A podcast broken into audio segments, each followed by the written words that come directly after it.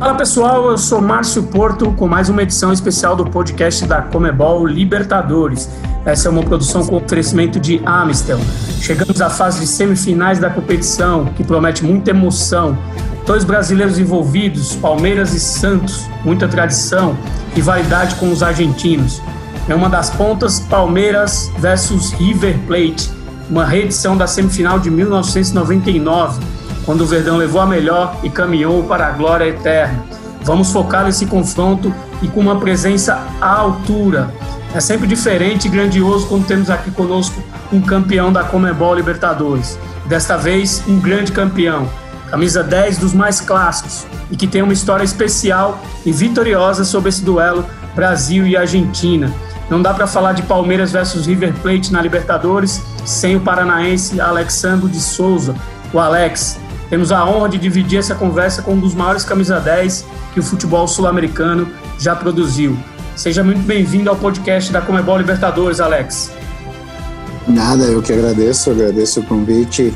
É, falar de Libertadores é sempre muito bom, porque realmente é uma competição enorme, de uma rivalidade grande interna entre nós brasileiros e depois quando a gente atravessa as fronteiras aí e enfrenta nossos irmãos sul-americanos. Então, para mim é realmente prazeroso estar aqui com vocês. Para tocar esse papo com o craque, temos aqui também, recebo hoje também aqui um outro craque que está com a gente, Tiago Rocha, editor dos conteúdos da Libertadores. Bem-vindo novamente, Tiago. Suas primeiras considerações para o nosso convidado especial. Olá, Márcio, grande abraço, um abraço a todos os nossos ouvintes e já desde já agradecendo a gentileza do Alex em nos atender uma presença mais do que ilustre quando envolve futebol, quando envolve talento, quando envolve também Comebol Libertadores. Alex, eu queria emendar com uma pergunta aqui. É, como o Márcio já falou, é inevitável é, não lembrar de você num, quando se fala em, em, Palmeiras e River Plate, coincidentemente numa semifinal de novo, né? Você teve um papel aí fundamental em 99, naquele, principalmente na, no confronto de volta, né? Acredito que tenha sido uma, uma das principais, uma das melhores atuações da sua carreira. É, não só o que, o que esse jogo significou para a campanha do Palmeiras mas na, naquela época, mas queria que você também falasse de uma outra coincidência desse período, que o River de 99 tinha como camisa 10 Marcelo Gadiardo, que hoje é o treinador.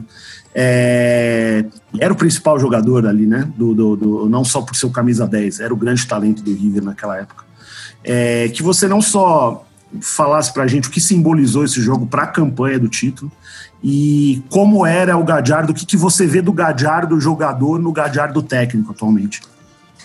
Não, o Gadiardo é um jogador formado no River, né? Tem o DNA do River dentro dele. Né? Tudo que ele foi como jogador e é como treinador hoje é formação do próprio River Plate. É, se nós olharmos é, pelo menos no meu período, desde Francescoli, por exemplo, eles sempre tiveram uma linha de meio-campistas dessa forma. É, um pouquinho antes tiver, tinham ainda o Burrito Ortega e depois um pouquinho mais na frente tiveram Pablo Aymar e, e outros nomes. E naquele período o Galhardo era o organizador, né? típico organizador argentino, é, baixa estatura, muita velocidade, muita inteligência muita qualidade técnica, tudo passava por ele. Tinha uma definição muito forte né, de último passo para achar é, o Juan Pablo Marron na frente, ou o Sorinho Lombardi pelos lados. Então tudo passava por ele. Formava uma dupla grande ainda é, quando o Aymar vinha do banco e, e se juntava a ele, formavam dois meio campistas ali de muita qualidade técnica. E aquele River e o River histórico e o River atual é isso, né? Um time de velocidade, um time de muita qualidade técnica. É um time que se impõe pela força, mas também se impõe pela, pela sua qualidade. Então, quando a gente fala de, de Galhardo, a gente fala de River Plate, né? Histórico. É, como um DNA, é algo que a gente. Se você estiver olhando e tiver com uma outra camiseta, você vai falar: Isso aí é, um, é alguém formado no River Plate é bem, é bem definido. E relacionado a mim, é uma partida que marca a minha marca o meu nome na história do Palmeiras. É, eu já tinha feito bons jogos né, naquele período, mas era um jogo de semifinal, onde a partida começa 0 a 1 né, devido a, a, ao primeiro resultado em Buenos Aires. É, eu faço uma partida tecnicamente perfeita, não erro nada no jogo. Isso é muito difícil acontecer em futebol.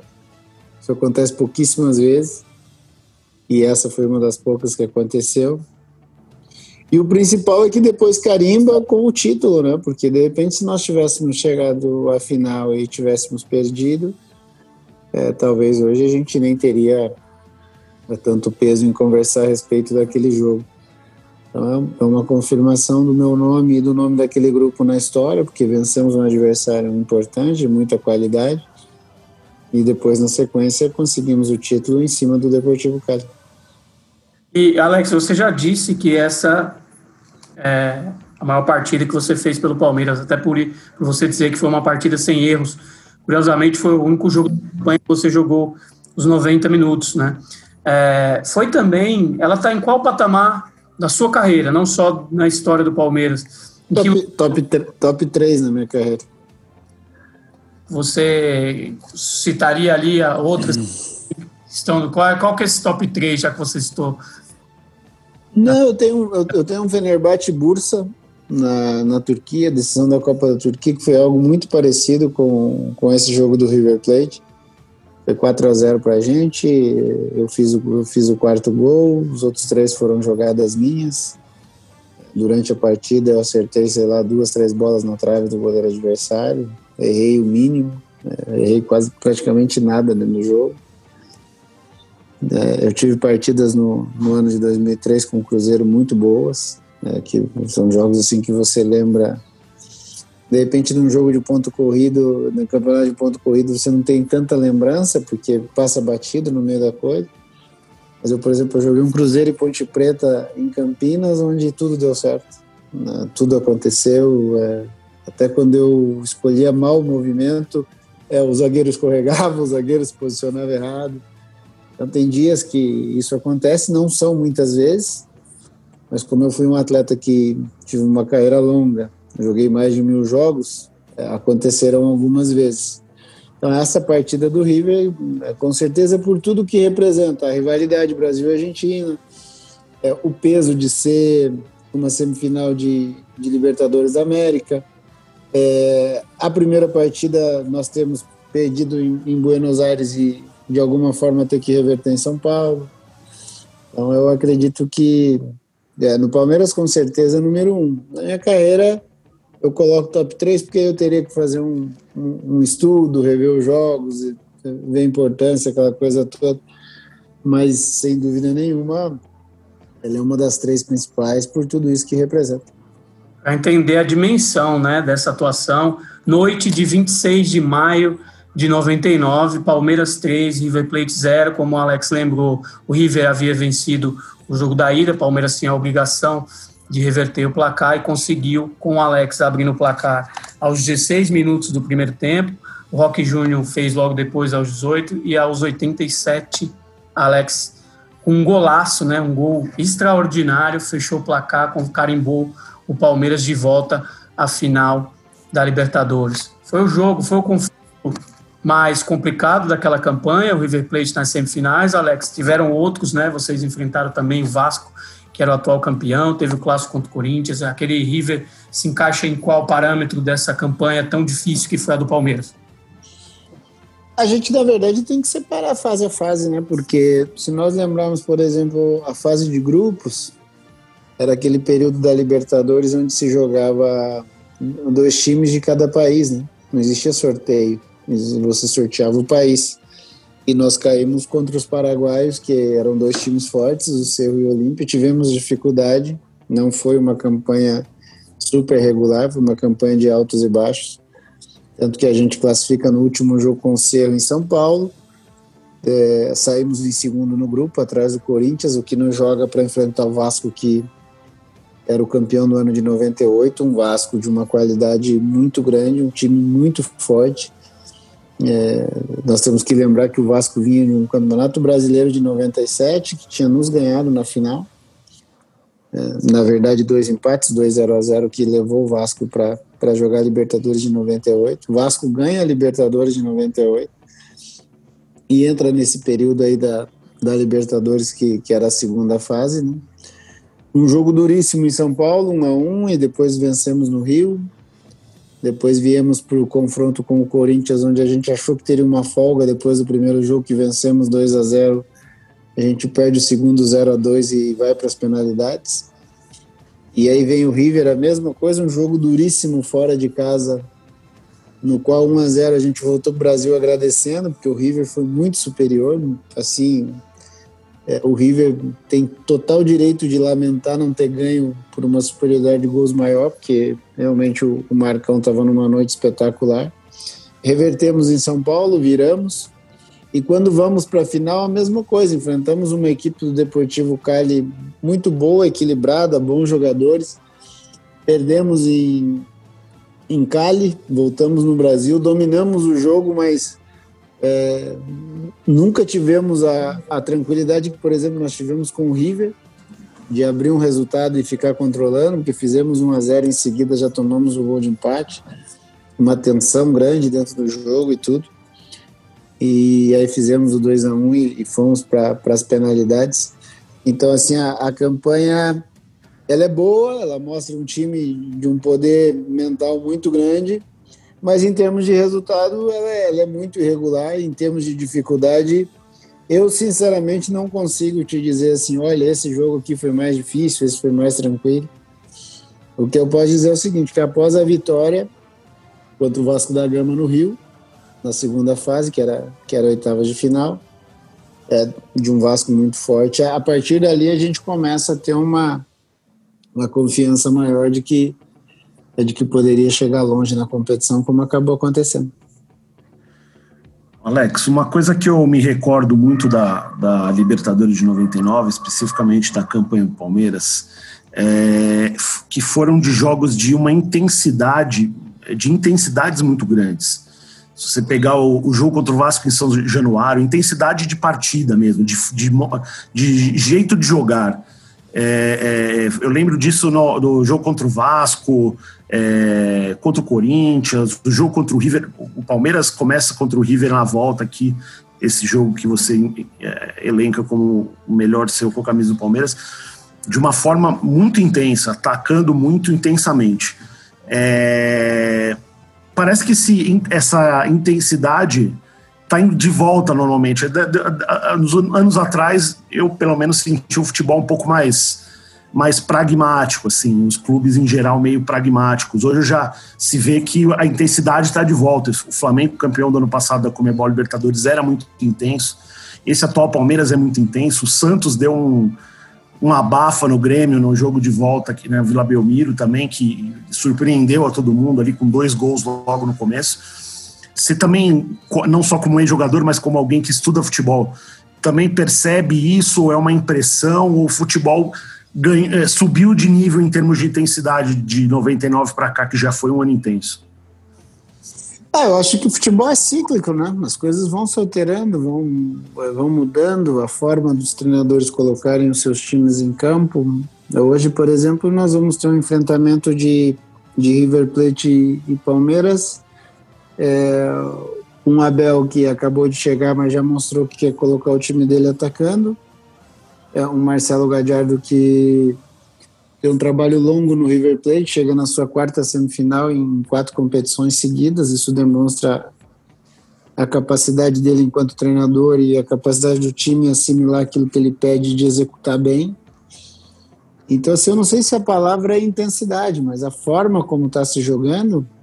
Teve um período, inclusive da Argentina, no Brasil com certeza, na Argentina eu digo um pouquinho é, mais distante, que eu não não, não posso ter essa certeza como eu tenho no futebol brasileiro, que muito se jogava em termos de esperar com que o adversário errasse. E dentro desse erro você tentaria aproveitar. Antigamente, década de 90 e hoje, está se forçando que o adversário erre. Está se jogando, empurrando o seu adversário para trás, muitas vezes tendo uma mudança desse empurrão às vezes o time A empurra o time B, Aí o time B escapa desse empurrão, empurra o time A e fica um jogo mais aberto, mais franco. E aí essa coisa da, da intensidade parece ser um pouco maior. Mas para mim o que muda realmente é a forma como o treinador e os times estão indo para o jogo. Estão indo para encarar o, realmente o adversário. Isso era algo que, com todo o respeito que a gente tinha pelos argentinos e os argentinos tinham pelos brasileiros, é, sempre existia aquela coisa de vamos impor o nosso ritmo, vamos tentar forçar o máximo para que a gente consiga o resultado. E do lado dos argentinos a mesma coisa. Eles tinham qualidade e, e tentavam empurrar a gente para trás para tentar forçar que a gente errasse e a coisa acabasse acontecendo. E eu acredito que hoje está tá parecido com isso.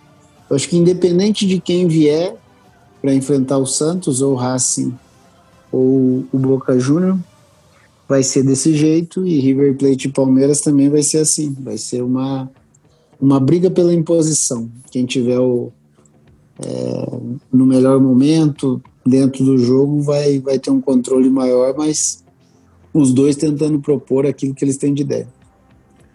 E, e para você que é um, já se sabe, é um futuro técnico, né, que tá, tá já é, engatilhando uma carreira próxima de treinador, qual estilo te agrada? Que, o que, que, que tipo de, de, de, modelo de jogo é o que te agrada, Alex? O agressivo. O agressivo, uhum. o que tenta agredir o adversário, o que tenta colocar o adversário em dificuldades. É, é óbvio que você não consegue fazer isso durante o tempo todo, mas é a ideia inicial de tentar provocar com o adversário empurrando ele para trás. É, que é o que o River faz, que é o que o Palmeiras está tentando fazer é o Racing e o Boca um pouquinho diferente.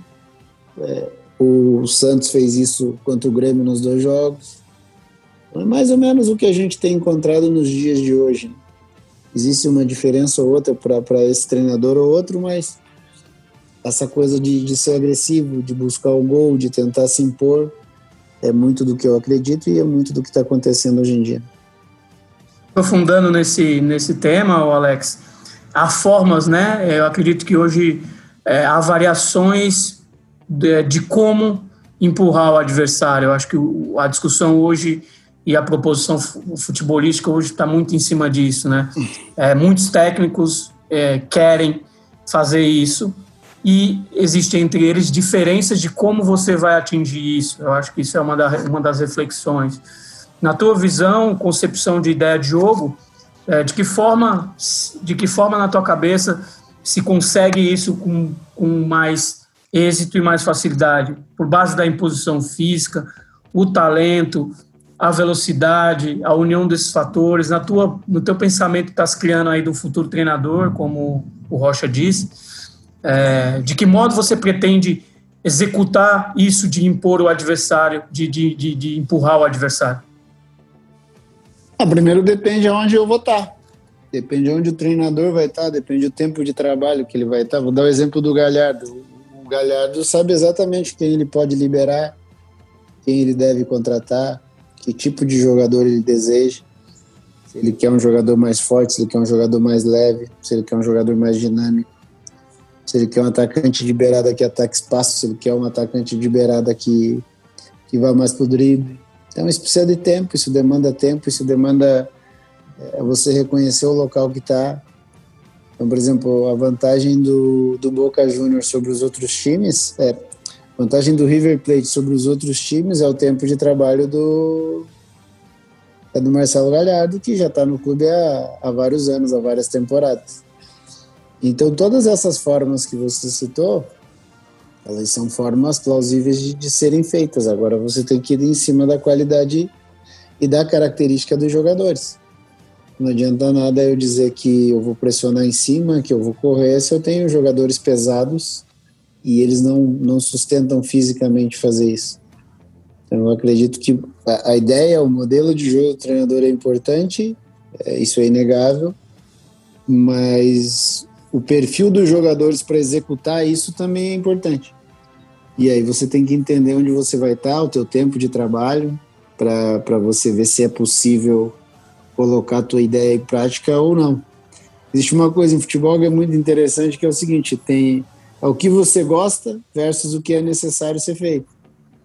E muitas vezes, devido a essa loucura que é o, principalmente no futebol brasileiro, muitas vezes vários treinadores deixam de lado aquilo que gosta, porque se torna utópico dentro daquele elenco que ele tem, ou dentro do tempo que ele tem para trabalhar. Então, dizer isso de maneira é, subjetiva, como nós estamos fazendo aqui, para mim seria muito fácil eu falar, oh, vou jogar assim, vou jogar assado, vamos fazer isso, vamos fazer aquilo eu não trabalho, não tenho emprego, é, mas eu sei que na prática é diferente porque você precisa de alguém para executar essas ações. E aí passa pelo perfil dos jogadores, passa pelo perfil do clube. Então, sem essa, sem essa base final de reconhecimento de onde está, fica difícil. Isso tem a ver com a, com a, minha, com a minha pergunta seguinte, esse seu gancho aí. É que é, a sua história é, fala por si, e quem te conhece um pouquinho de ouvir isso, o modo como você pensa futebol e carreira, sabe que você, inclusive, uma coisa que exemplifica isso é, é a, a, decepção que você teve da sua passagem pelo Flamengo. Você já disse que talvez é, que lamenta um pouco como foi, né? Porque você planeja bem as suas coisas e, e, e, e sempre foram desse modo.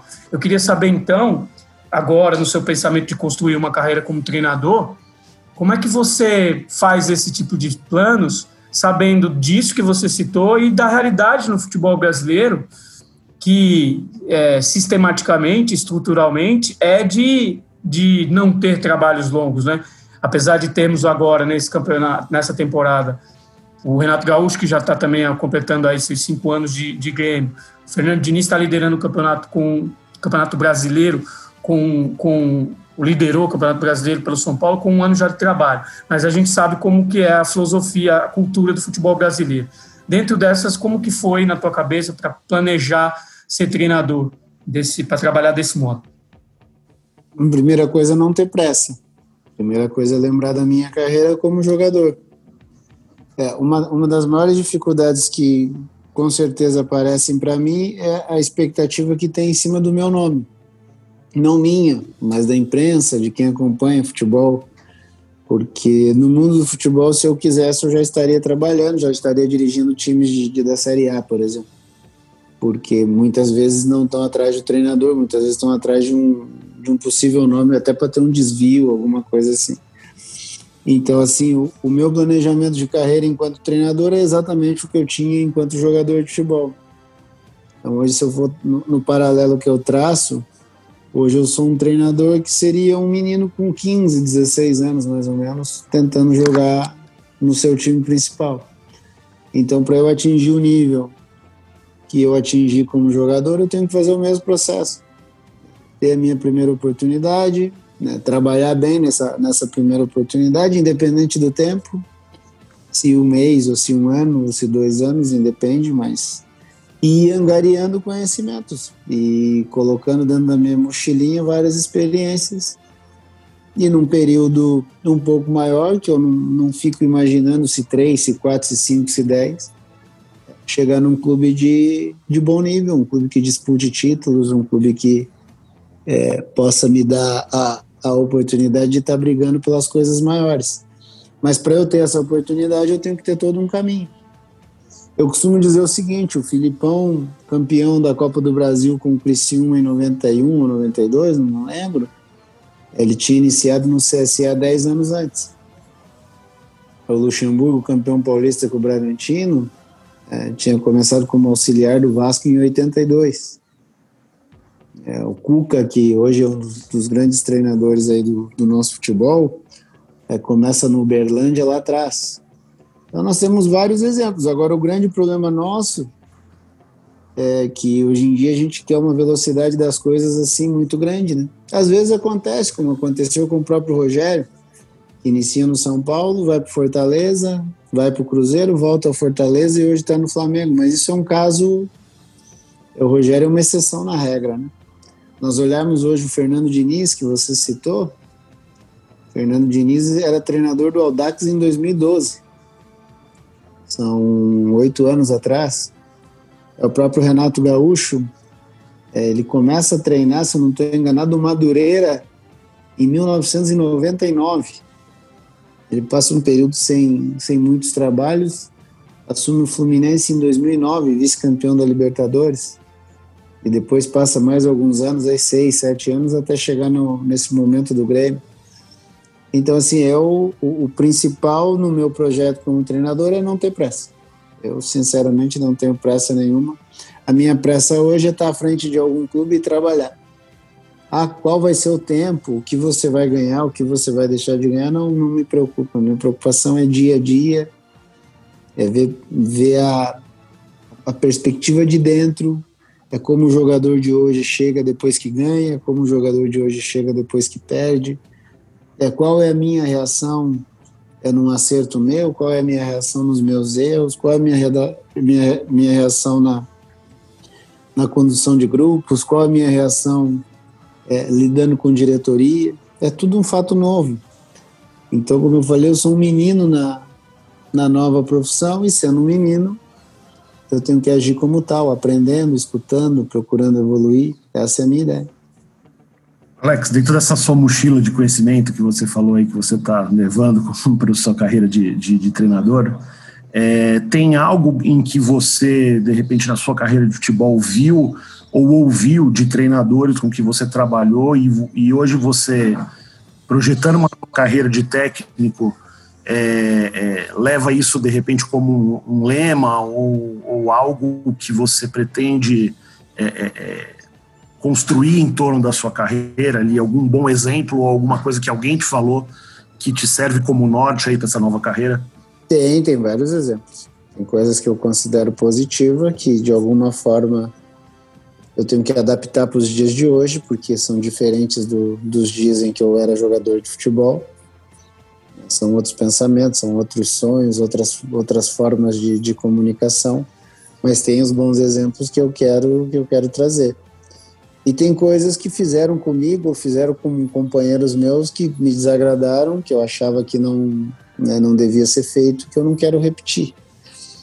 Eu sempre fui um cara de muita anotação.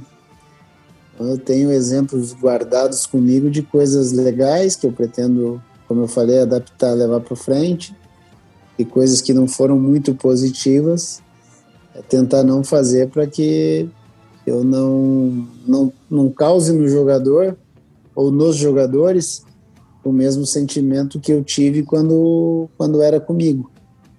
E a minha preocupação é muito com a, com a pessoa, né? Antes do, do jogador de futebol, tem uma pessoa com uma história de vida né, construída cada uma de uma maneira diferente e conhecer e reconhecer isso, eu acredito que ajude no trabalho. Oh, Alex, a gente retornar à noite de 26 de maio, é o tema princípio de 99, né, que é o foco aqui do é, fazer duas em uma ainda sobre essa sua questão de treinador, perguntas que fatalmente torcedores do Palmeiras e torcedor brasileiro querem saber, estão curiosos. Ao garoto de 15 anos que está começando agora a sua carreira de treinador, como assim você se define? E aquele garoto de futebol que sempre sonha né, com as coisas que quer fazer no futebol. É, quem, quem já um dia sonhou em ser jogador de futebol, projetou-se ali com camisa de certo clube, com camisa de seleção brasileira, com jogar no futebol europeu.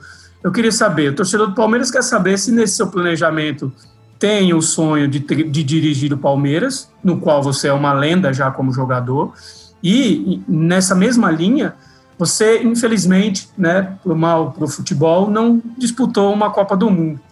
E se você tem, então, vê como treinador uma oportunidade de você, de uma certa forma, é, contar uma história um pouco diferente agora como treinador e dirigindo a seleção brasileira numa Copa ou outra seleção. De saber desses seus planos aí. Não, primeiro porque o, o, o sonho de jogador de futebol é totalmente diferente do sonho de treinador de futebol, né? O sonho de menino jogador é. Eu tô falando de mim, né? O meu era poder jogar no Curitiba, era poder sair do Curitiba e, e jogar em São Paulo e Rio, chegar na seleção brasileira e ir para Europa. É, sem conhecimento nenhum, sem saber como é que era o mercado, sem saber como é que funcionava. O Alex treinador, ele é um menino que sonha, mas ele conhece o mercado, ele sabe como as coisas funcionam, ele sabe como é o futebol no seu dia a dia. E o meu sonho como treinador de futebol é fazer uma carreira paralela com o que eu tive como jogador de futebol. O que, que eu digo como paralela? longeva, de respeito, respeitando os locais que eu trabalho, é, tentando fazer com que eu ajude os meus jogadores a melhorar. Então, se eu pego um menino de 20 anos que eu possa ajudá-lo em alguma coisa no, no, processo evolutivo dele, se eu encontro um jogador com um pouco mais de idade, é, se eu posso recuperar algo que ele já teve ou dar a ele alguma coisa nova. E relacionado a equipes, eu acho que é muito mais das equipes olharem para mim ou para qualquer outro nome e sentir em mim ou em qualquer outro nome qualidade para dirigir aquele time do que propriamente o treinador falar, pô, eu tenho capacidade para dirigir o Palmeiras, o São Paulo, o Flamengo, porque são, são clubes pesados, são é, clubes super tradicionais, é, clubes campeões. Então, quem está lá dentro, a hora que vai escolher um treinador, é, ele vai fazer uma série de análises. Então, o que eu quero, o que eu busco como treinador, mais na frente, é que quando esses clubes fizerem essas análises, começarem a ponderar certas situações, o meu nome se encaixe naquilo. Se ele se encaixar naquilo e a nossa e o nosso papo foi bom, é o que eu busco, é o que a maioria busca. Agora, eu sinceramente eu não fico projetando, vou dirigir o Palmeiras, vou dirigir o Cruzeiro, vou dirigir o Flamengo, vou dirigir o São Paulo, não, não tenho isso. O que eu tenho é de que eu possa ter uma carreira longa e trabalhando nessa sequência que eu acabei de dizer, num, num nível baixo hoje, num nível um pouquinho melhor depois, é um nível mais acima até chegar naquele nível que todos nós consideramos mais alto. Porque eu acho, é uma opinião muito minha, é, o meu nome como jogador ele acaba em 2014. Ele não me credencia a ser treinador de, de, nenhuma, de nenhuma grande equipe do Brasil. Ele pode me deixar as portas abertas devido à minha história, mas em termos de trabalho como treinador, não. Por isso eu vou fazer isso que eu acabei de dizer. Tentar construir isso a partir do, do papel de treinador de futebol. Você falou tanto aí em meninos, em ser um menino como treinador, eu, me veio um negócio agora. Tem uma característica que os dois brasileiros que estão na, nas semifinais da Comebol Libertadores esse ano, tanto Santos e Palmeiras têm usado bastante jogadores jovens, né? Para o Santos isso não é nenhuma novidade, né? Um clube que notoriamente é, desenvolve ali, é, faz muito bem essa transição, né? Do, do, do dos jovens para o time profissional. Isso no Palmeiras já é um fenômeno mais recente. É, mas parece que está se, se propagando ali em outros clubes. Você está vendo ali é, alguns garotos é, de outros clubes também se destacando. São Paulo tem usado bem é, é, jogadores que têm subido. Você acha que isso está. Você também pensa isso? Você acha que está virando uma tendência? Os clubes realmente, é, é, finalmente olharam de uma forma diferente para as categorias de base? Ou é uma conjunção de fatores? Vem uma, vem, tá vindo uma, uma geração muito boa e os clubes estão mais atentos a isso e as coisas têm acontecido uma consequência da outra? Não, acho que a gente não pode generalizar, né? Existem clubes tradicionais em usar os meninos, usar os jogadores formados em casa. O Santos é um exemplo disso. São Paulo é outro exemplo disso. São Paulo, se nós lembrarmos o São Paulo né, da sua era mais vitoriosa ali na era do Tele, existiu um time base de jogadores mais velhos, muitos deles até formados dentro de casa, mas é, que tinha um aproveitamento das categorias é, menores muito grande. Então isso não é novidade para Santos e, e São Paulo. Flamengo sempre se utilizou disso, Vasco da Gama sempre se utilizou, Fluminense sempre se utilizou, Inter e Grêmio nos últimos anos têm se utilizado. A novidade nessa história é o Palmeiras, porque o Palmeiras, historicamente, a gente vai, pega a década de 60 e 70, é, pega a década de 80 até a quebra do tabu ali, é, eram poucos jogadores da base que eram utilizados, na geração da Parmalat piorou, porque a política era contratar jogadores jovens de outros lugares, inclusive eu fui um deles, para poder ser utilizado.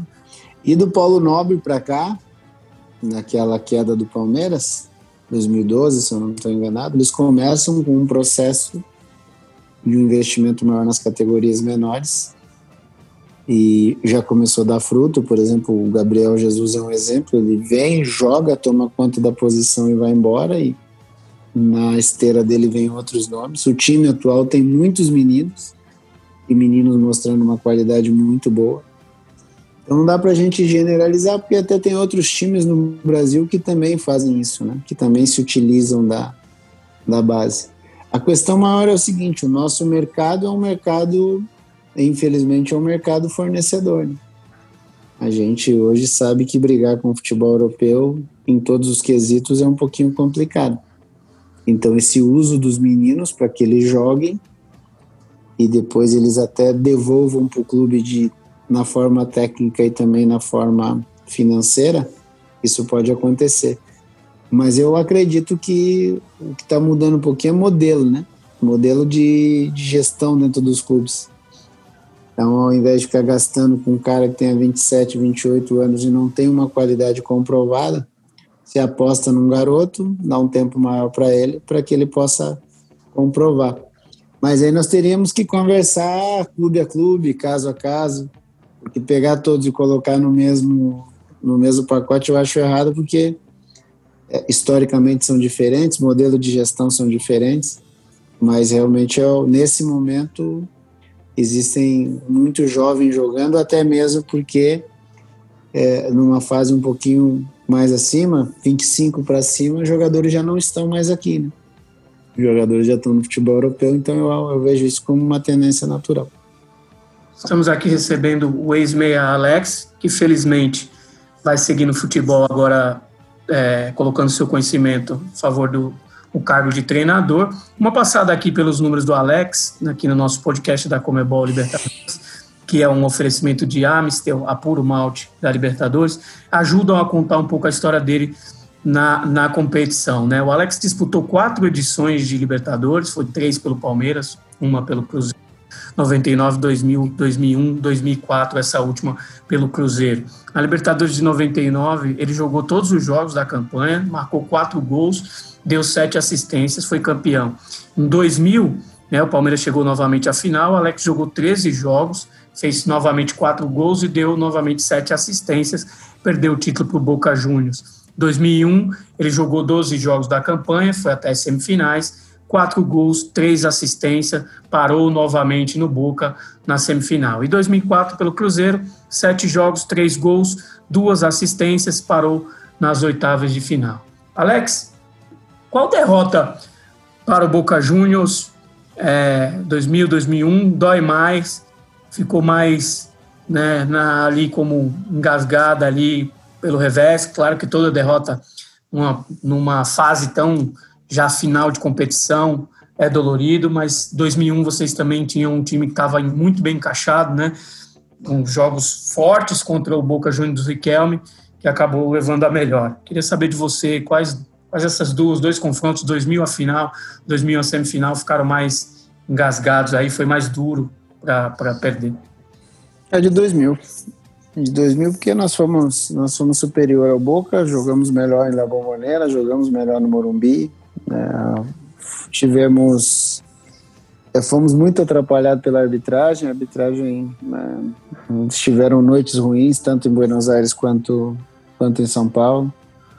É, nas penalidades, o, o, Boca Júnior foi mais eficaz do que a gente e saiu com o título. Em termos de, de lembrança ruim, de, de ser doloroso, com certeza isso. Hoje seríamos seríamos bicampeões da América com, com méritos, porque início de 2000 já teve toda uma mudança dentro do, dentro do Palmeiras, vários jogadores do, do ano de 99 acabaram saindo existia um descrédito muito grande naquele time, de repente o time ganha o Rio São Paulo, faz um bom paulista e vai embora na Libertadores.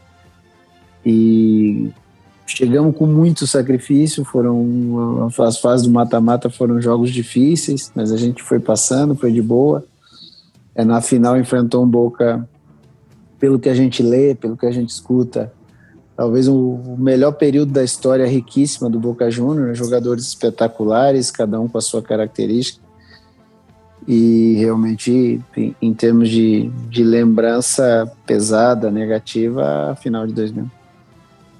Alex, o que, tem um jogador, tem um, um, jogador talvez hoje que a gente tem na, na, na, Libertadores a gente tem o costume de na Comebol Libertadores de eleger o, o melhor, né, o, o, o best é, da, da, partida. Tem algum jogador aí na América do Sul que hoje para você é, é, é, unanimidade ou você acha que atuando na América do Sul hoje tá, mais ou menos não, não tem ninguém que destoe muito dos outros?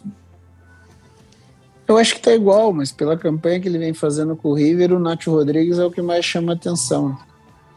Até pelo, pelo tempo que ele está jogando, pelo bom nível que, que ele vem demonstrando. É um cara muito regular. Mas a gente tem que olhar também, por exemplo, a gente falou dos meninos agora. O Santos tem vários jogadores que é a primeira vez que estão na, na Libertadores. É, o, o Palmeiras tem alguns jogadores com, com já experiência na, na Copa Sul-Americana, por exemplo, o Rony e o, e o Veiga ganharam com, com o Atlético Paranaense, mas não tem essa de Libertadores. Tem vários meninos no Palmeiras é, que também estão tendo a, a, primeira oportunidade, e é legal porque, por exemplo, 99 também era a minha primeira oportunidade na, na Libertadores. Então é difícil de, de escolher um. Eu acredito que você precise olhar mais, e quando a gente fala em olhar mais, a figura do Nacho Rodrigues ele aparece porque tem mais tempo. E também, assim, um, o destaque, desde o Flamengo do ano passado, era muito mais coletivo do que propriamente de um jogador. Então, eu, eu sou sincero para você, eu vejo bons times, times de boa qualidade, mas eu não vejo, não tenho visto aquele jogador que pega, põe a bola no bolso e, está ganho, ganhando Ano passado teve o Gabigol, que batia, batia, batia, sobrava para ele e ele não perdia. Realmente o, o número de. O percentual de aproveitamento dele era altíssimo. No meu período lá atrás, por exemplo, quando a gente perdia, perdeu as duas para o Boca Júnior, o cara decisivo da competição era o Roman, né, com, com, com a camisa do Boca. É, mas assim, no, nesse momento, não, tirando o Nacho, não, não, não lembro de outro nome, não refere ao Nacho Fernandes, né? Do, do, do isso, isso. Canhoto isso. também. Tá jogando já faz um, um bom tempo. O Alex, na noite de. Eu queria. Agora vou voltar a ficar curioso da noite de 26 de maio. É, qual foi o seu gol preferido mesmo? Qual dos dois é, tem mais tu estima? O primeiro ou, ou, o último gol que fechou? Não, o último. O último Aquele o tapa, último, né? De... É, o último. Eu, eu, eu sempre costumo dizer o seguinte: lances que lances que eu penso que na hora do, do no momento do jogo eu, eu sei exatamente o que eu estou fazendo. Eu controlo, espero o zagueiro, uso o zagueiro de proteção, imagino jogar por fora dele para a bola cair lá onde caiu. Isso é um gol pensado, é um gol imaginado. O primeiro gol é um gol de, de instinto que eu controlo, tiro o Berizo e já tinha combinado com o Zinho antes do jogo. O River na época jogava com três zagueiros o zagueiro da sobra era o Berizo. Então eu sei que a hora que eu tiro o Berizo, o próximo na minha frente é o, é o Bonano, que é o goleiro. E aí é uma questão de chutar. Como eu chutei, chutei bem, chutei forte, longe do, do Bonano. Mas não é aquela coisa que aconteceu na hora, sabe? Pô, se eu fizer isso, vai ter tal coisa. Ali não, ali eu tiro o Berizo e falo, pô, tirei o Berizo, vou chutar no gol, vamos ver o que acontece. Pego bem e acabo, acabo fazendo o gol. O meu de preferência é o, é o segundo, que é o terceiro do jogo. E também porque é, qualquer descuido nosso, o River fazia um gol e voltava para o jogo. A partir do momento que eu faço 3 a 0 acho que era 85, 86, o jogo acaba, né? Mesmo que nós sofrêssemos um gol, é, nós passaríamos a final. Então, pela forma como foi, que é muito mais parecido comigo e, e, por ter decidido o jogo, o terceiro gol. E antes, do, antes da gente entrar no ar aqui no podcast, eu, eu revi esses gols aí.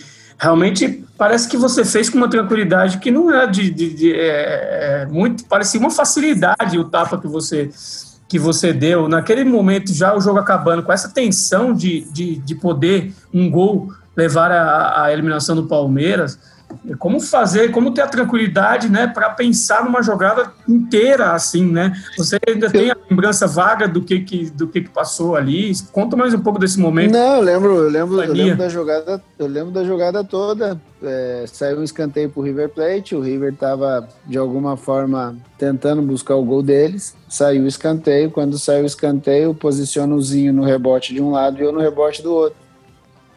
E eu tô livre o River tá no desespero, ele já perdeu o controle dele no jogo. Então eu tô livre no rebote. O, o jogador que era o meu marcador, normalmente era o Lombardi, ele foi para a área. Ele passou por mim, foi eu fico no rebote quietinho. O Marcos dá o soco e a bola cai para mim. Quando a bola cai para mim, eu sei que nós temos dois contra dois na frente, porque o River largou mano. E o River vai ter que correr para trás.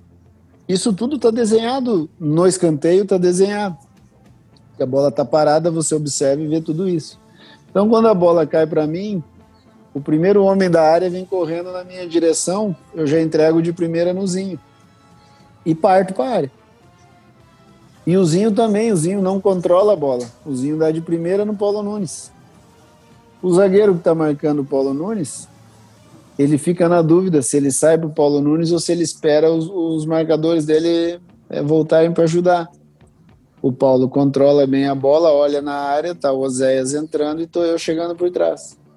Vem o cruzamento, quando vem o cruzamento, é, que a bola fica feição pro meu pé esquerdo, eu olho pro Bonano, vejo mais ou menos a posição e penso isso que eu acabei de dizer.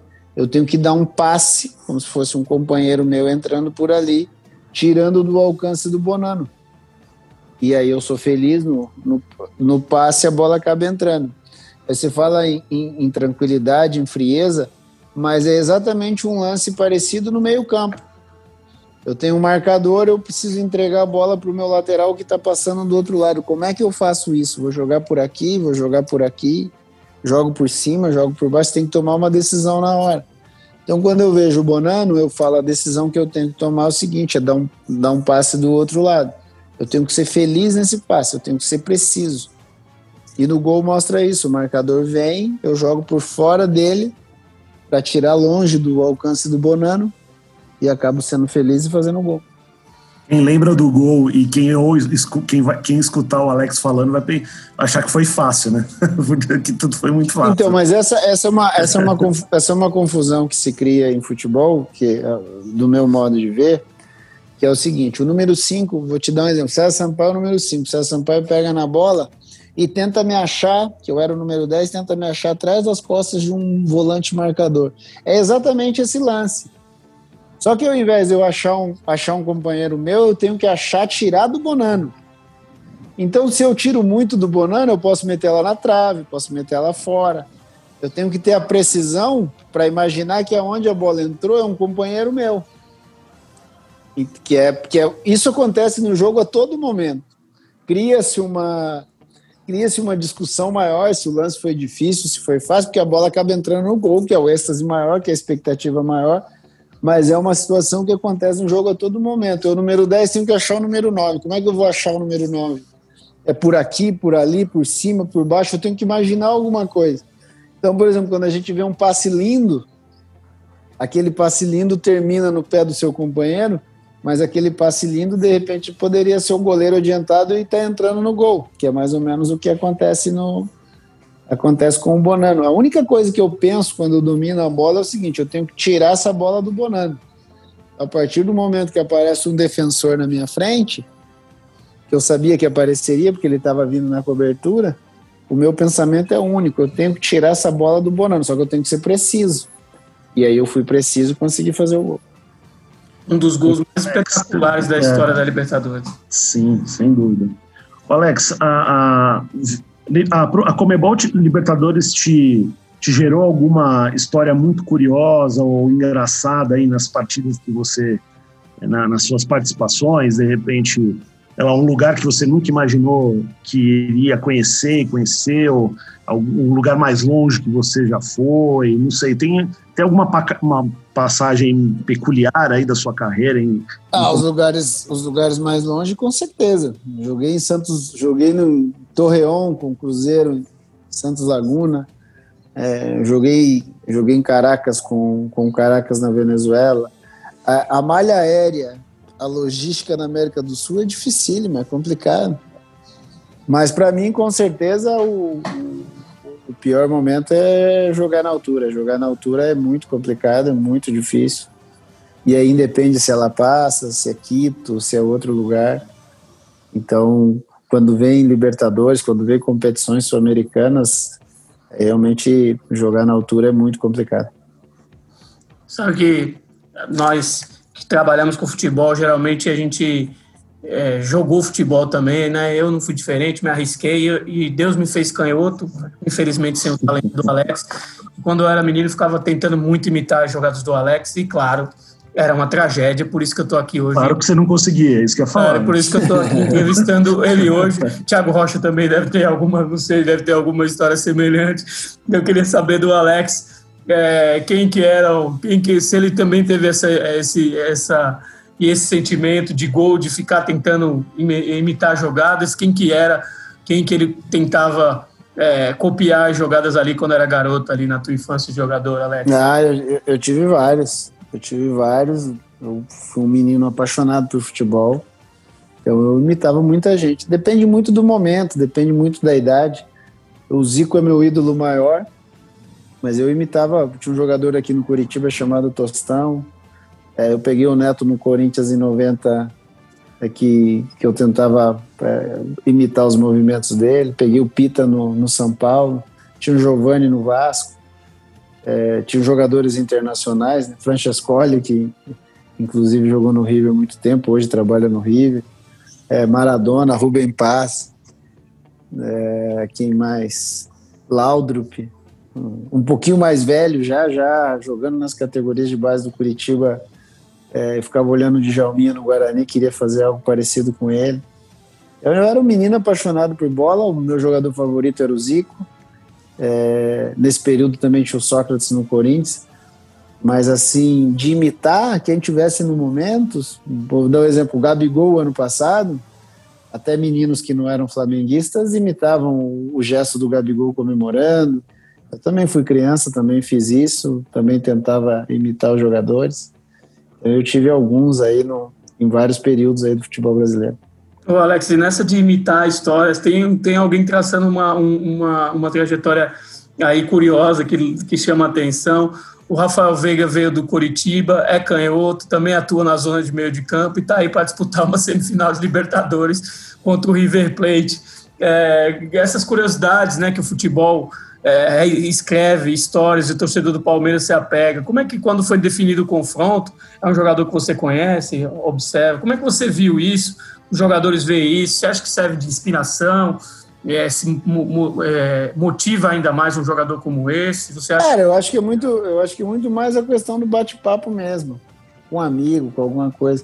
Até porque o Veiga, a história dele modifica um pouco que ele vai jogar no Atlético, coisa que eu nunca faria. Ali atrapalhou um pouquinho a atrapalhou um pouquinho a coincidência. Mas vale, vale, o, vale o papo, vale a brincadeira. Mas eu, eu acredito assim, um cara como o Rafael Veiga, um cara que está no Palmeiras hoje, o Weverton, por exemplo, o que eles mais querem é quando eles passeiam pelo, pelo Aliança ou pelo próprio centro de treinamento, é ter a cara deles na parede, é ter o nome deles na história. Então, por exemplo, esse time toda vez que vai entrar em campo, toda vez que chega no Aliança, os caras olham uma foto minha, os caras olham uma foto de César Sampaio, os caras olham uma foto de jogadores campeões lá atrás. O Everton vê o Marcão nas paredes. Então eu acho que é muito mais em cima disso. Estamos a três jogos de fazer história e entrar na história desse clube. É, precisamos fazer muita coisa para que isso aconteça. E aí não é só o Rafael Veiga, não é só o Everton, porque assim, vai ter um herói.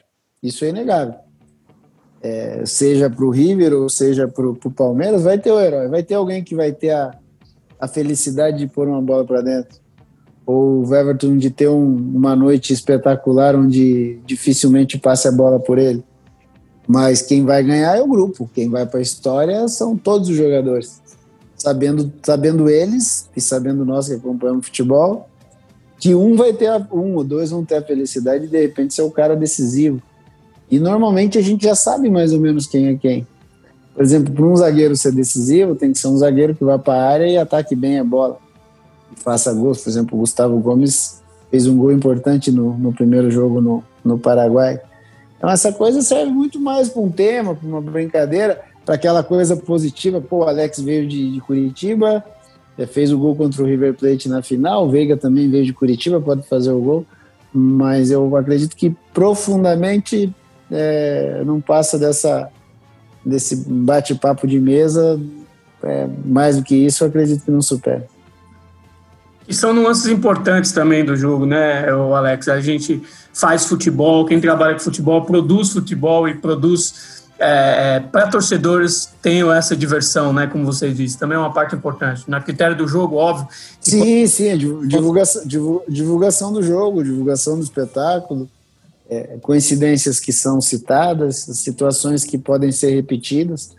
É totalmente normal, para o torcedor é válido. O que eu digo é que lá dentro, para o Rafael Veiga, que foi citado, para o Everton, que eu citei, ou para o próprio Galhardo, que era o camisa 10 naquela época, vale muito pouco. O trabalho dele está sendo feito aí no dia a dia. E, por exemplo, se o adversário fosse o Santos, é, esse papo da, da, da coincidência não existiria mas o papo do treinamento, o papo da profundidade, o papo de entrar na história, o papo da possibilidade de chegar na final, ele existiria. Mas com certeza esse trabalho de, de divulgação, busca de números, busca de coincidências, isso faz parte é do cotidiano da bola. Superstição, né? Tá muito ligado ao futebol. Você é supersticioso? Era... Não, eu não sou. Não sou, não, nunca fui. Nunca fui. Não tinha, nunca, te, nunca teve um ritual, coisa do tipo assim? Cara, são, são, são coisas que você faz, você se acostuma tanto que eu nem considero mais superstição. São coisas que você repete gesto. Entendeu? Então, não é que você, se você não fizer aquilo, não vai dar certo. Você faz aquilo tão natural que, pô, que você tá lá na, tá lá na arquibancada e você vê o cara entrando com três passos só com o pé direito, três pulinhos. Fala, pô, o cara é supersticioso, mas às vezes não é. Às vezes tá tão. Às vezes tá tão ligado na cabeça do cara que ele tá tão acostumado a fazer aquilo, ele entra dando três pulinhos no campo no treino durante a semana. Aí ele repete aquilo no jogo uma vez, repete duas. É um ato, é a mesma coisa. Você é quando você acorda, você tem um ritmo. Acordo, vou no banheiro, escovo meus dentes, tiro minha roupa e vou fazer tal coisa. É mais ou menos o que acontece. Isso acontece muito, por exemplo, no tênis, que todo mundo brinca com o Nadal. É superstição ou aquilo é um, é um ponto de busca de concentração? Eu acho que pode ser os dois, só que aquilo ali o cara faz há tantos anos e ele já está acostumado. Já é, já faz É sua dele. filha que joga tênis, não é? Minha, minha filha mais velha joga tênis. Joga tênis, né? Ela. Tênis. Você também dá você também banca o, o técnico com ela? Não, nem fala de tênis. Eu, eu aprendi na vida a falar só do que eu tenho conhecimento. Olha, um mente das mais é, célebres do futebol sul-americano, por isso o papo tão bom que vai se estendendo, mas para a gente ir caminhando para o final, Alex, ainda com relação à sua concepção de treinadora, somente por trás de treinador, aproveitar essa oportunidade aqui no podcast da Comebol Libertadores, já que você, já que a gente vai acompanhar né, o seu início de carreira agora como treinador, que ele seja tão vitorioso quanto foi a de, a de jogador.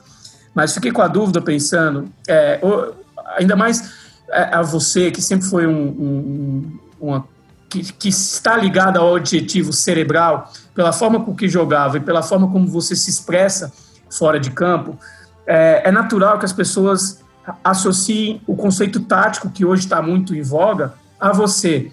Ah, o Alex vai ser um treinador que vai privilegiar muita tática, não sei. Mas aí eu queria saber de você. O que você acredita em que, de fato, tática, conhecimento tático, a exploração tática do jogo, que hoje é tema de nove entre dez assuntos das mesas de debate, um pouquinho menos talvez, em algumas mais, é, o quanto influencia, o quanto dá para ganhar um jogo na tática, é, quanto outros fatores. Eu queria a tua visão sobre isso, sobre a tática no futebol, a tua concepção de quanto ela pode te fazer ganhar uma partida de futebol? Em 100%. É, sem tática não tem jogo. Agora, o mais importante, mais importante da, do que a tática é quem executa ela. Se você, por exemplo, pegar um treinador da quarta divisão e colocar para discutir com o Galhardo numa mesa, vai dar zero a zero. Porque não tem erro na discussão, não tem erro no papel. É, o erro acontece no jogo, na execução. Eu, por exemplo, eu nunca curti, não gosto disso. É quando o comentarista fala o treinador A deu um nó tático no treinador B. É, o jogo do Santos, por exemplo, é, é, o último jogo é um exemplo. O Renato tinha uma estratégia. O jogo começa 1 um a 1 um. No minuto 12, tá 3 a 1 pro, pro Santos. Então a estratégia, a parte tática, ela é importante, mas a execução dela, que é do jogador, ela é mais importante do que isso. Por exemplo, o jogador mais técnico do Grêmio hoje, o Jean-Pierre, erra um passe de 3 metros. Normalmente ele não erra esse passe. Normalmente o jogo começaria um a um, ele acertaria o passe para o David Braz e o jogo seguiria. E não seguiu. Ele, ele dá uma assistência para o Caio Jorge e acaba fazendo o gol. Então a tática é importante? É óbvio que é 100% importante. A estratégia é importante? Também é mas mais do que isso é execução. Eu sempre dou um exemplo que é o seguinte: eu várias vezes eu fui bater um escanteio e eu batia no primeiro pau, o meu time corria para o segundo. Quem errou? Eu faço essa pergunta para você. Quem errou? Eu que bati no primeiro ou os meus jogadores que foram para o segundo? Os únicos que Combinado, sabiam, né? os, então, os un, mas os únicos que sabem quem errou somos nós jogadores. É, claro. Nós jogadores e, e, o pessoal envolvido ali sabe o que foi treinado. Então, por exemplo, se eu na minha honestidade eu bato o escanteio no primeiro pau e meu time vai para o segundo e eu saio pedindo desculpa é porque eu errei. Se eu saio xingando todo mundo é porque os jogadores, alguns jogadores que tinham algo combinado não fizeram. E isso foge da mão do treinador. Isso foge da parte tática.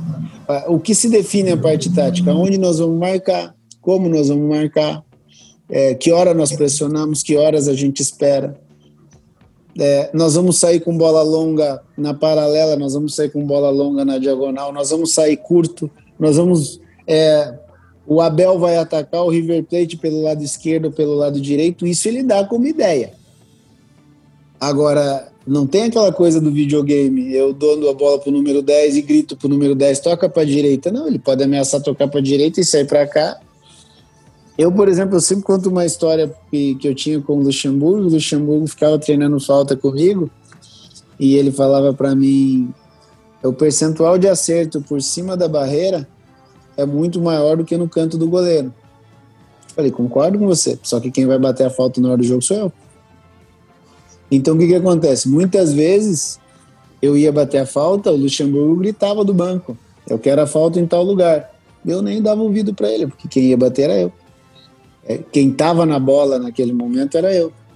Então a parte tática para mim ela é vital, principalmente na situação de como eu ataco e como eu defendo, e uma coisa está relacionada com a outra. Eu não posso atacar sem, sem defender. E também não posso me defender sem imaginar como eu vou roubar essa bola para atacar. Agora, a execução disso é do, é do jogador. Porque se os dois times executarem bem as ideias do, do, dos treinadores, dá 0 a 0 Não existe, não existe vitória de alguém que alguém não tenha feito algo de diferente, que alguém tenha feito algo. O exemplo agora do, o exemplo agora do, do Palmeiras com, com o Libertar. A bola sobra pro a bola sobra pro Scarpa, o Scarpa chuta e faz o gol. A pergunta é a seguinte: se aquele espaço ali é, o treinador tivesse pedido para o Scarpa estar tá aberto na esquerda, o Scarpa não estaria ali. Ninguém sabe se o treinador pediu para o Scarpa entrar ou se o treinador pediu para o Scarpa estar tá aberto. O Scarpa simplesmente viu o movimento da bola e falou: tô indo para cá, vamos ver o que acontece. Sobrou, ele chutou. Agora pensa o seguinte: a bola sobra ali pro Scarpa é, e o zagueiro vem e dá um toquinho na frente e a bola escapa com o lateral direito, a bola vai no ataque e toma o gol. Qual é a, qual é a discussão? Pô, o Scarpa podia estar aberto, né? Se ele tivesse aberto, esse lateral não ia escapar. Então são coisas no jogo que treinador nenhum controla. É, pô, a gente, eu, eu poderia ficar aqui citando um milhão de exemplos. O Jorge Jesus, ele é elevado a um nível altíssimo, mas quem deu o título da Libertadores foi um erro do zagueiro argentino. É óbvio que o Jorge Jesus tinha a plataforma dele, a parte tática dele bem definida, mas quem definiu o jogo a favor do Flamengo foi um erro do zagueiro argentino que não estava errando, o cara estava perfeito no jogo. Naquele momento ele errou e o Gabriel se aproveitou e fez o gol. Então, assim, o... tanto o Galhardo aquele dia quanto o Jesus, eles tinham as ideias, eles trabalharam bem taticamente, mas dentro do campo quem resolveu foi os jogadores. Esse seu pensamento, né, Alex, é o que geralmente dá da forma às críticas que eu chamo de GPS, né? Que é que tá sempre recalculando a rota, né? Que baseado é baseado no que aconteceu, não no que poderia ter acontecido, ou às vezes no que poderia ter acontecido e não no que aconteceu. Então a gente está sempre Não, eu acho, eu acho, eu acho legal, eu acho legal a leitura do que aconteceu. Eu acho importante. O que eu acho errado, já achava quando jogava e acho muito mais hoje, é você dizer que é, o, o treinador A perdeu para o treinador B, quando isso não é verdadeiro. É, o, o, time A perdeu para o time B. Por que razão? Aí nós vamos discutir. Pô, a estratégia talvez não tenha sido boa, aonde aquele treinador escolheu marcar naquele dia não deu certo, as opções do treinador para aquele tipo de jogo não foram as melhores. Isso tudo beleza, isso tudo passa pelo treinador. Agora, dizer é, esses termos que a gente usa, né? É, o nó tático, uma vergonha, um vexame. Porque, por exemplo, às vezes você leva um 4 a 0 no jogo e você jogou bem. Só que os caras foram quatro vezes, fizeram quatro gols. Outras vezes você perde de 1 a 0 e os caras foram no teu gol 15 vezes. Então existe, por exemplo, a, a eficácia do adversário versus aquilo que você fez, ou a sua eficácia versus o que o adversário fez. Futebol é bem simples, mas no, ao mesmo tempo é muito complexo. Se a gente quiser simplificar a coisa, é o bom ganhou e o ruim perdeu. Mas a gente sabe que não funciona assim. E essa história do Luxemburgo que você contou me levanta uma seguinte questão, o, o Alex. É, esse teu fato de ter sido um cara crítico sempre como jogador, essa cena exemplifica isso, né? De você ter a personalidade de saber que você teria que tomar a decisão e dizer isso ao teu comandante. Ela vira um trunfo agora que você vai comandar, ou o principal disso é saber que ela pode ser arriscada para o modo que você vai ter que gerenciar esses jogadores que também vão se comportar, é, podem se comportar eventualmente dessa maneira. É um trunfo? Não, mas, o, mas você precisa o, administrar isso? Não, é, é administrável. E o meu não é que o meu não é quebra de hierarquia. O meu eu sempre falei ao Vanderlei, ao Filipão, a quem quer que fosse, que o, o, quem define é o jogador. E comigo no comando, quem vai definir é o jogador. Existe uma coisa que a gente tem que entender muito no futebol, que é o seguinte: uma coisa é erro. O erro faz parte do jogo. E o jogador tem que tentar, mesmo que ele erre. Agora, errar é diferente de ser irresponsável. Irresponsabilidade é que ninguém aceita. Mas o erro faz parte, o erro é contexto do, do jogo. Quanto mais você tentar, a possibilidade de, de, de, acontecer erros ela se torna maior. Agora, o que você tem que evitar é irresponsabilidade. Porque irresponsabilidade, o teu trabalho pode ir para o pode ir pro espaço. Mas o que eu mais quero é que o jogador questione, que o jogador converse, que o jogador se comunique e que assuma. Porque o jogo é do jogador. Quem ganha, quem perde são os jogadores. É, o treinador ele ajuda, muitas vezes ele atrapalha mas quem define as coisas a favor ou contra é o jogador de futebol. Isso sempre foi assim, não vai mudar.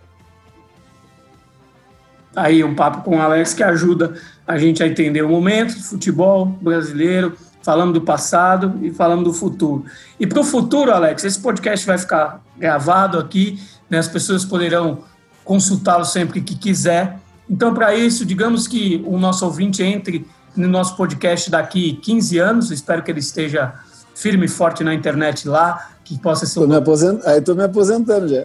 Tudo bem, mas aí o documento acessar, não, se a sua carreira for tão longeva quanto a de treinador. É, mas aí faz parte da história, é um arquivo você, histórico. Você vai estar tá ativa ainda, se Deus quiser. E é, para esse ouvinte que vai ouvir você na posterioridade, conte então com as suas palavras, de maneira resumida, para a gente estar tá encerrando nosso podcast especial, sobre como foi aquela noite de 26 de maio de, de 1999, Palmeiras e River Plate, a análise do, do Alex do futuro, por favor. Foi espetacular. Primeiro que nós vamos estar falando em 2035, as pessoas têm que entender que esse estádio atual do Palmeiras não existia, era, era um estádio bem menor, bem mais acanhado, dentro do clube, com acesso muito direto ao clube. O estádio hoje está no mesmo local, mas não tem um acesso tão direto ao clube como era antes, porque hoje é suntuoso, muito grande. É uma atmosfera absurda, espetacular, é, palmeirenses lutando por espaço para estar na arquibancada. É um enfrentamento com o River Plate que as pessoas têm que entender que três anos antes tinha sido campeão da América, em 96. No ano anterior, em 98, tinha caído num jogo duro com, com o Vasco da Gama dominava o futebol argentino. É, tinha ali vários jogadores é, jogando na seleção argentina. Vários jogadores, após essa, essa partida, vão jogar em bons clubes de futebol europeu. Se mantém na seleção, ali brigando por vagas para o Mundial de 2002. É, vínhamos de um 0 a 1 no, em Buenos Aires, onde a gente agradeceu, porque o Marcão estava numa noite espetacular.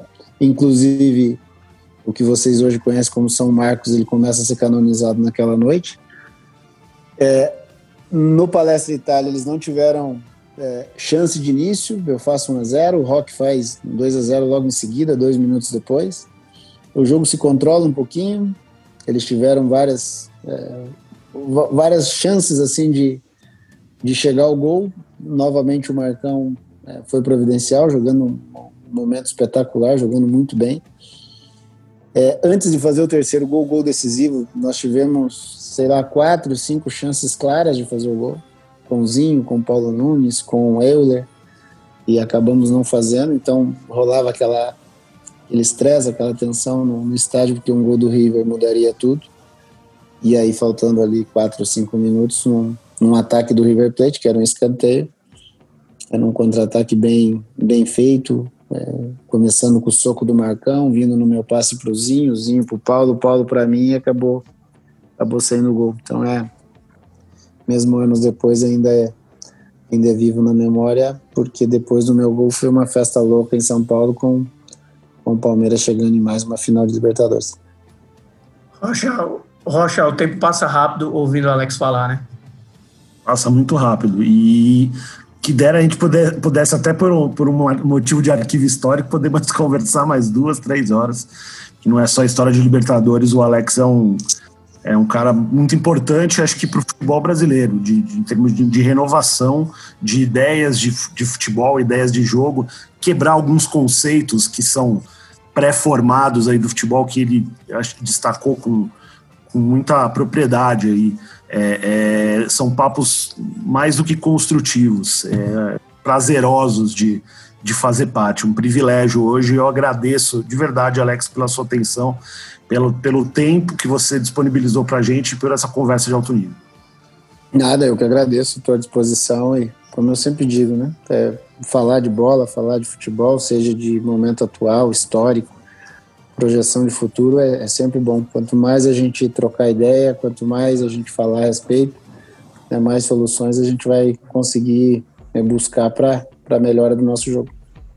É isso, olha aí, tivemos a participação de uma das maiores mentes pensantes do futebol sul-americano, dos maiores camisa 10, torcedor do Palmeiras aí já começa a aquecer para esse grande Palmeiras e River Plate que virá para as semifinais da Libertadores, primeiro jogo em Buenos Aires, segundo jogo no Allianz Parque e na esperança de que surja aí um novo é, um novo Alex que decida no que diz respeito a decidir o confronto, no que diz respeito a escrever essa história para um podcast futuro, onde a gente venha receber aqui talvez um outro grande palmeirense contando também sua história em noite de semifinal de Libertadores contra o River Plate.